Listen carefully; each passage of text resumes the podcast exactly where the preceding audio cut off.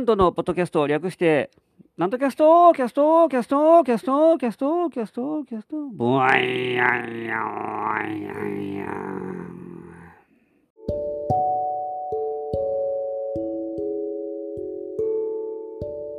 はい、皆様ご機嫌いかがでございますか？上方講談会の宮根誠司こと客土南東でございます。お相撲もすっかり終わっちゃってですね、照ノ富士が終わってみたら優勝を解きました。うん、いや照ノ富士大丈夫かなって私ね、ずっとあの前言ってたんですけど、もうね、3場所連続で休んでましたから、さすがに力が落ちるように見えたと私は見てたんですが、終わってみたら結局、照ノ富士だったというふうでですね、あの照ノ富士もちょっと苦言じゃないですけど、もっと若い人に、え伸びてきてほしいというような感じで言ってましたから、うん、なんですかね、それだけ休んでて、年齢的にももうだいぶ落ちてるはずなんですけど、それでも、まあ、それを言うぐらいですから、自分を脅かす存在がまだ出てきてないという感じなんでしょうね。まあ、琴ノ若が一応、まあ、最後まで行って、えー大関昇進が決定したんですかね、だから結局。大関、来場所から大関になりますけど、うん、それは楽しみですが、それでも照照ノ富士が、あのーまだ強いんかなという、うん、な難しいですね。そだからまあ、言うたら、横綱になるような人がまだ現れてないということなんでしょうが、もうそろそろ世代交代が来てるはずですから、えーこれから大関が今3人か4人、4人になりましたかね。えーその人のあのうちの、えー誰が先に抜けて横綱になるかというのが、そこがまあ見どころになってまいります。来場所が春場所になりますからね、大阪場所で、えー楽しみですよ。えーっと、大阪場所はだからいつも今のエディオンアリーナというところですね、大阪府立体育館、体育会館、あそこで毎年3月やってます。で、あの私もおかげさまでですね、この間誕生日を迎えまして、えー何歳になったんかな？何歳でもいいですね、別にもう。ね年年齢なんかどうでもいいんですよ、もう。えーあのお祝いの LINE がですね、うちの姉から、その日は1件だけ来ました。2月4日なんですけど、1件だけでした。1件だけ。1件だけですよ。誰も私の誕生日に気づいてくれない。うん、だからあの次の日にツイッターであの実は昨日誕生日でしたって言ったらそこでおめでとうおめでとうございますっていっぱい来ましたから、うん、なんか逆に催促してさせたみたいでちょっとなんか変な感じでしたね。自分の誕生日自分でアピールするのもなんかねちょっと恥ずかしいですけどね。恥ずかしい、うん、やっぱ気づいてくれとは言わないですがまあうーんなんていうか嬉しいんだかなんだか前はもうそれこそ20代までは、まあ、誕生日とかなったら、えー素直に嬉しいようなあやっぱり特別な一日やなという、えーもんですけどもうだんだんだからそれこそ40過ぎたらどうでもよくなってくるんですほんまに。私に限らずでしょうが世の人。もう自分の誕生日にもう興味なくなってくるでしょうね。なんか、年取りたくないっていうのもあるでしょうし、もう別に、なんか、お祝い言うても、よっぽどそれこそ生誕祭とか、それやったら話は別ですが、うん、まあ、自分だけのもんですから、もう別に、別にええやという、もう感じになってくるんで、うん。でもなんか自分の気づいてほしいという、うん、すごい矛盾した気持ちが生まれてきて、そして、あのまあ私はだから逆の立場やったらそれこそ芸能人じゃないですけど芸能人の人私は芸能人まあまあ端くれ端くれやと思ってますから、まあ、それでもそういう人はですね、えー私今日誕生日です言ったらやっぱりみんなおめでとうって言いたいですからね。そういうコメントとかでも、えー言いたくなるような気がしますからおめでとうって言いたいんですよねみんな。だからやっぱり自分でまあアピールしてでもやっぱり、うん、言うた方がいいんかなと思って、それで言うたまでですけど、うーん、なんですかね、これから、まあ、1年間、まあ、とにかく健康で過ごすことがまあ、大事だと思っております。もうなんか、じじいみたいなことだんだん言いますね。もう健康とか、ひたすら健康とか言いますから、もうしまいには健康食品とか通販で買ってそうな、もうかそれぐらいの勢いになるんじゃないかな。まあ、逆に体のケアをもうより入念にするようになるでしょう。もう、もうな、もうとにかく風邪をひかないというのが、より大事な、えー、大事です。ええ、なその、うん、前前に若い頃に比べたら、まあ、今、うん、あの大事だと思ってます。よりね、ええ、そういうもんですよね。で、その日誕生日、私はまあ、何もなかったんです。一人で過ごしました。なんと誕生、誕生祭、一人でやろうかな思ったんですけど、あのー、プロレス見に行く予定してたんで、結局。えー、あのー、前の週の日曜日が、自分のカラホリのその講談会やったんで、もうほんま言うたらね、その、その2月4日が日曜日やったんで、その日に当て込んだらよかったんですけど、うん、ななんとなく風の吹き回しで、その前の週に、自分の誕生日の前の週にやってですね、えー、その当日はもう、本当に何もなかったです。何もないので、プロレス見に行って、女子プロレス見に行ってました。スターダムを見に行ってですね、それがまだエディオンアリーナですから、大阪府立体育会館、えー、今度来月も相撲を見に行く予定してますから、その時また一緒、あの、訪れますけども、久々に行きましたね、あこは。えー、フリース体育館。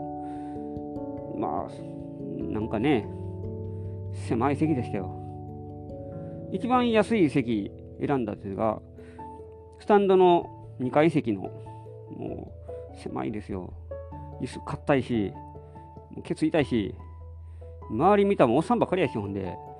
え女子プロレス見に行くぐらいから、それはもうおっさんばかりでしょうが、それにしても、かな、花花のない客席やなと。いう、えー、客席まで花求めたらあれですが、ドラゴンゲートとか行くとね、それはもう女性ファンが多いですが、えー、女子プロレスってやっぱりもう基本男性のファンばっかりですから、で左隣に座ってたお客さんがもうもうずっと席、えー、えー、えー、ずっと、えー、マスクもせんとしてましたから、かなんなと思って、うん結構ね、で、また、まあ、狭いし、客席と客席の間隔がほぼない状態ですから、すし詰めのように座ってまして、うん、だいぶ窮屈でしたね、あれは。いや、なかなかきついなと思いながら、まあ、それでも、うん、まあ、プロレス自体は面白かったですね、やっぱり。ね、私はまあ、プロレスファンですから、えー、久々に見ましたけども、やっぱ迫力がちゃいますね。もうテレビで見てると全然ちゃいますね。痛みが伝わってきますから、一発一発エルボーとかチョップでもですね、テレビでは分かんないんです。あの痛さ、もうなんか波動みたいなのが伝わってきますから、音聞いてるだけでも、あ、これは痛いなというのは、えー、伝わってきますから、いや、これ、これぞ生観戦の醍醐味やというのを、もうまだまだと感じました。まあ、ほんで、おっさんばかりと言いましたけども、右斜め前方ぐらいにあの女の子が座ってました。女の子お父さんが隣にいたようで、えー、女の子はしましまの服着た。女の子結構カメラ撮ってましたね。誰のファンやろなと思って第1試合からずっと見てましたけどもあこの子結構熱心に見てるな。中1ぐらいの多分、えー、女の子やったんですがうんあの結構食い入るように前のめりになって、ね、見てましてですね。ね最初の方は結構まあ拍手しながら、手拍子するとき手拍子とかしながらですね、で結構ちゃんと、あの、見てまして、ずっと熱心に、誰のファンかな思って、ずっと見てて、カメラ持ってたんですけど、そのスマホのカメラじゃなくて、ちょっと望遠カメラみたいな、そんなええやつ持ってましたから、うん、どこで使うんやろなと思って、で、最初の方は、まあ、全然、そういう、えー、用意するあの気配すらなかったんで、まあ、ずっとおとなしく見ててですね、あ結構熱心やなと思って、えー、ひょっとしたら将来自分がプロレスラーになりたいとかいうのもあるんちゃうかなと私もぼんやり見ながらで、まあ、第3試合第4試合ぐらいで8人タッグがあったんでねその結構有名な選手ばっかりジュリアっていう、まあまあ言うてもね、ジュリアとか、えー、あと誰やったかな。えー、林下歌美とかですね。で、あれもですありましたね。え、伊藤薫じゃ、あのー、名前が出てけへんな。えー、8人いたんです、とりあえず。はい。その中に、岩谷真由っていう選手がいたんで、その人はまあ、スタスターダム、ね、団体ですけど、そのアイコンと言われる、えー、中心的人物の一人ですから、その人が出てくると、くちゃっともうカメラ構えてですね、バシバシ撮ってましてね、この子、あれやな、岩谷のファンやなというのが一目で分かるような、結構それでもうよりより前のめりになって、えー、あのもう前の席に倒れ込むんちゃうかいうぐらい前のめりになって、バシバシ撮ってましたね。いや、本当にファンなんでしょうね。えー、岩谷の姿を見てですね、ずっと、ずっと撮ってました。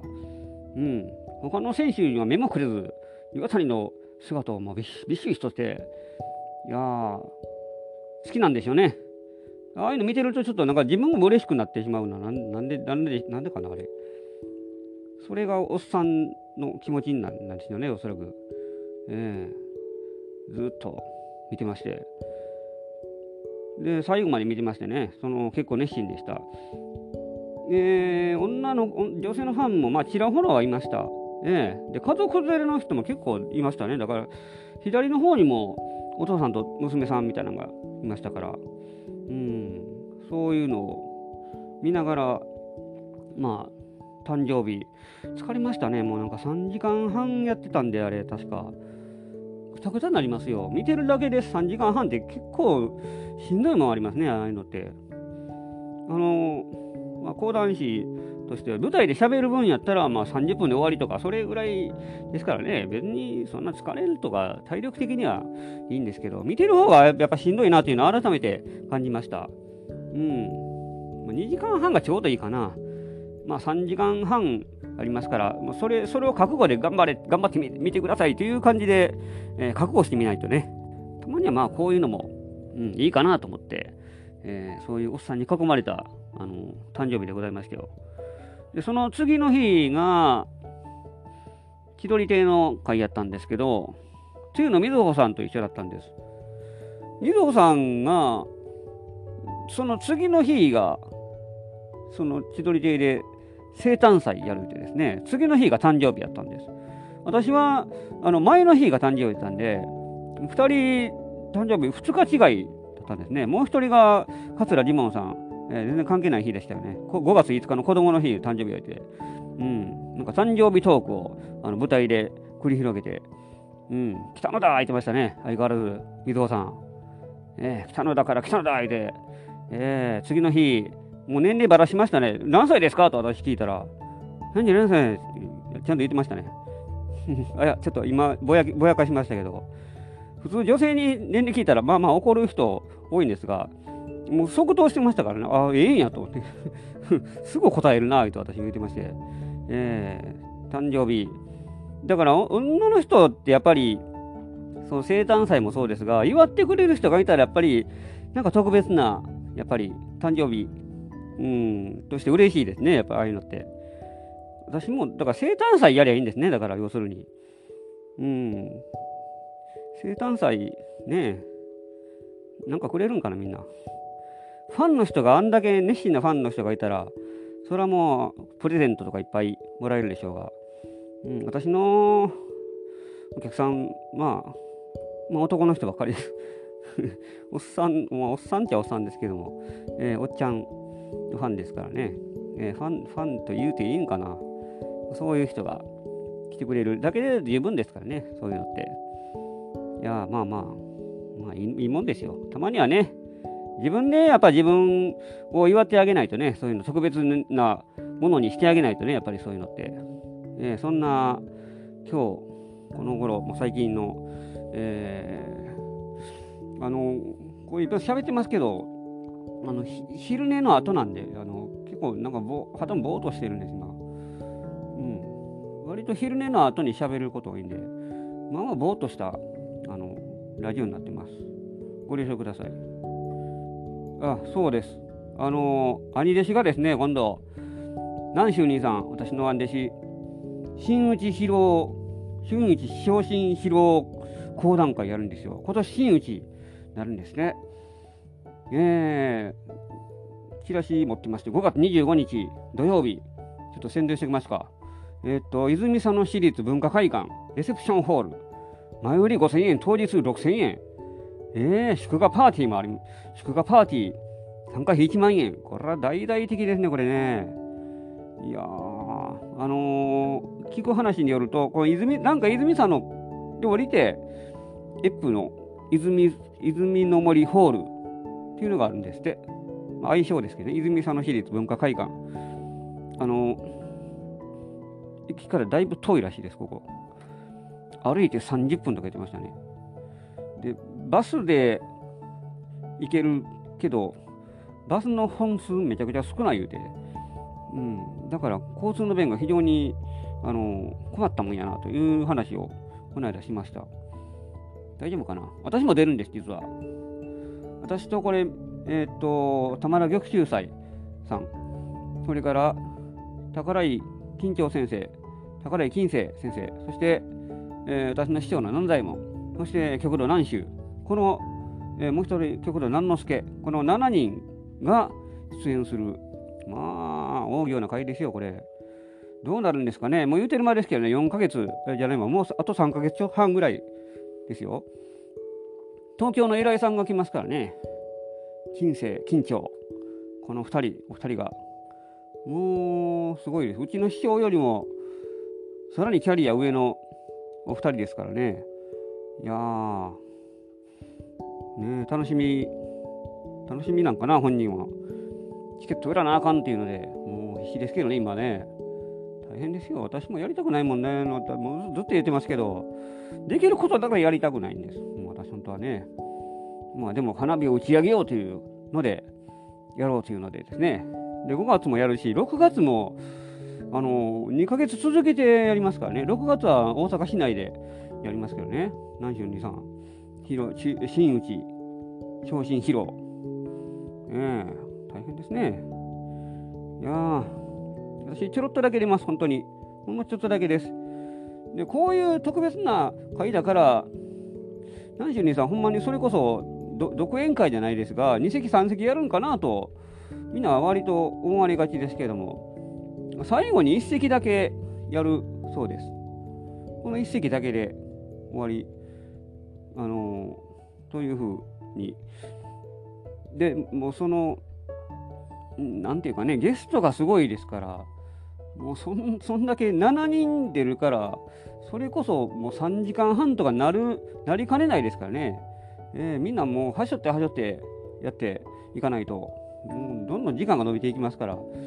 そこへ来て本人が2席3席やると、もっと時間が、まあまあね、押してしまいますんで、えー、まあ、そういう、だからというわけじゃないですが、その代わりに豊富な豪華なゲスト陣が、あの、うん、素晴らしい芸をお見せしますから、金星、金長、このお二人、えー、なかなか大阪で見られないですよ。これは女房を引きに入れてでも行かないとね、私どうなることやらもう一回言っておきましょう。5月25日土曜日です。1時 ,1 時開演です、えー、皆様お楽しみにいただきたいと思います。はい。こんなもんでいいでしょうか。すいません。えー、っと、フリーペーパー、見ましょう、フリーペーパー。えー、どっち読むかな。近鉄ニュース。これ久々というか初めて読むな、これ。近鉄のフリーペーパーです。いつも南海とか JR が多いんですが、近鉄ニュース、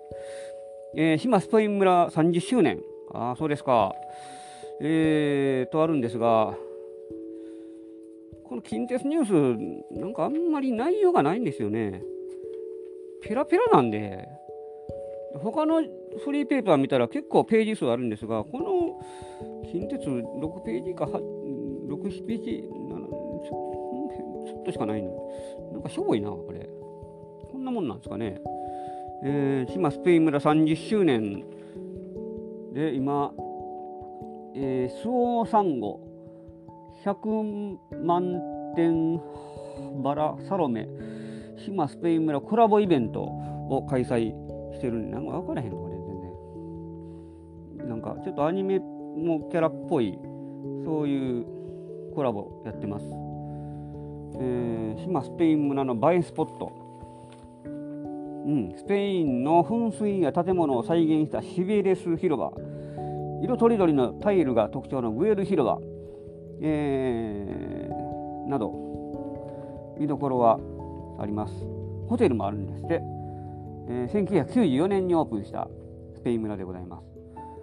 うん、ディズニーとかユニバに話題を全部持っていかれがちですけども、うん、スペイン村もなかなか、ね、いいところですからね。ちょっとした穴場になりますからいいんじゃないですかね。その次のページ。極上のチョコレートスイーツ。ああいよいよ来ましたね。バレンタインの季節。誰かにプレゼントするだけでなく自分へのご褒美チョコも楽しみたいもの。こだわりスイーツを味わって甘いひとときを過ごしてみませんかと、えー、ございますよ。でこれ見てるんですけど、えー、これ奈良の焼きマシュマロのとろりチョコフォンチョコフォンデュ。近鉄奈良駅下車徒歩10分、えー、大門族のチョコフォンデュ。あらいいですね。えー、マシュマロの下に濃厚な甘さのチョコがたっぷり。チョコとの相性も抜群な奈良県産のいちごなどをディップしていただきますと。ございます。でその下にあるのが、えー、カカオマーケットバイマリベル。というところですかねこれは、えー、量り売りで好きなチョコチョイス。ナッツやチョコレートブレンドなどを使用したチョコレートボールやドライフルーツをディップしたチョコなど個性豊かな商品が量り売りで購入できます、えー、地下にはニューヨーク本店のファクトリーをイメージした秘密の暗証番号で入るカフェもある。京阪祇園市場駅下車すぐ。近鉄関係ないこれ。近鉄フリーペーパーやのに京阪の話してんや。んえー、その下神戸兵庫県。神戸チョコ。シェイクリームチョコレート。うん、えー、チョコレートたっぷりの、チョコレート感たっぷりのドリンク。ミックスソフトクリームに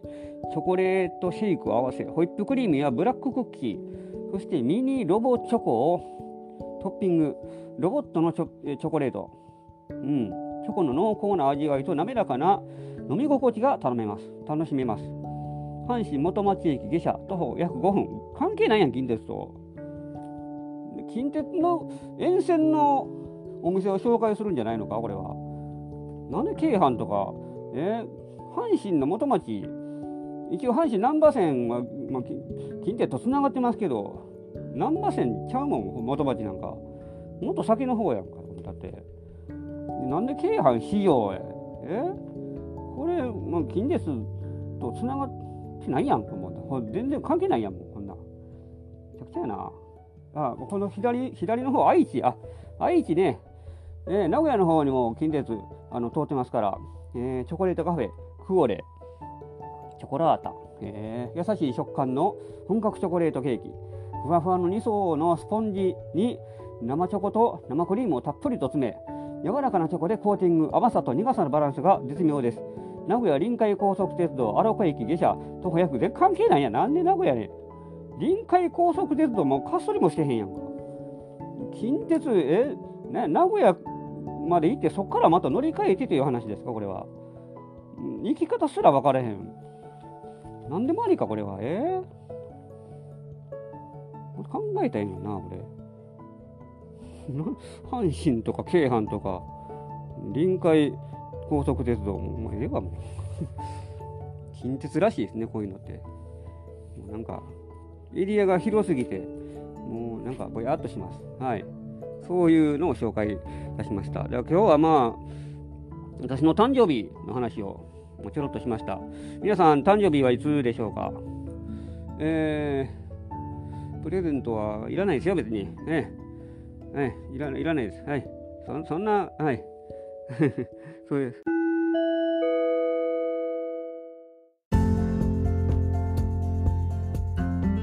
わけで今週もお送りしてまいりましたなんとキャストでございますこの番組では皆様からのご意見ご感想ご質問を募集しております。私のホームページ、ケコドなんとオフィシャルホームページにお問い合わせフォームがございますので、そちらにお寄せくださいませ。告知がございます。2月15日金曜日午後2時から難波笑い亭に出演いたします。お昼の会です。会場が難波市民学習センターです、えー、JR 難波オーキャットのビルがあります。そこの4階です。出演が千代野誠さん、えー、極道なんとそれからいつもは桂じゃなくて笑福亭六甲さんが出られるんですが、えー、スケジュールの都合でですね今回代打で桂酒之助さんが、えー、出演されます。お楽しみコーナーもございますのでお楽しみに。前売りが1200円当日1400円となっております。それから2月22日木曜日、えー、これが月齢酒之助なんと2人会 in 道頓堀並木座を開催いたします。午後7時からです。会場が道頓堀ミュージアム並木座です。出演が桂作之助さん。で極度なんと講談と落語の会です。お楽しみコーナーもございますのでお楽しみに。前売り2000円当日2300円となっております。皆様のお越しをお待ちしております。てなわけで今週もお送りしてまいりました。次回もお楽しみに。お相手は極道なんとでございました。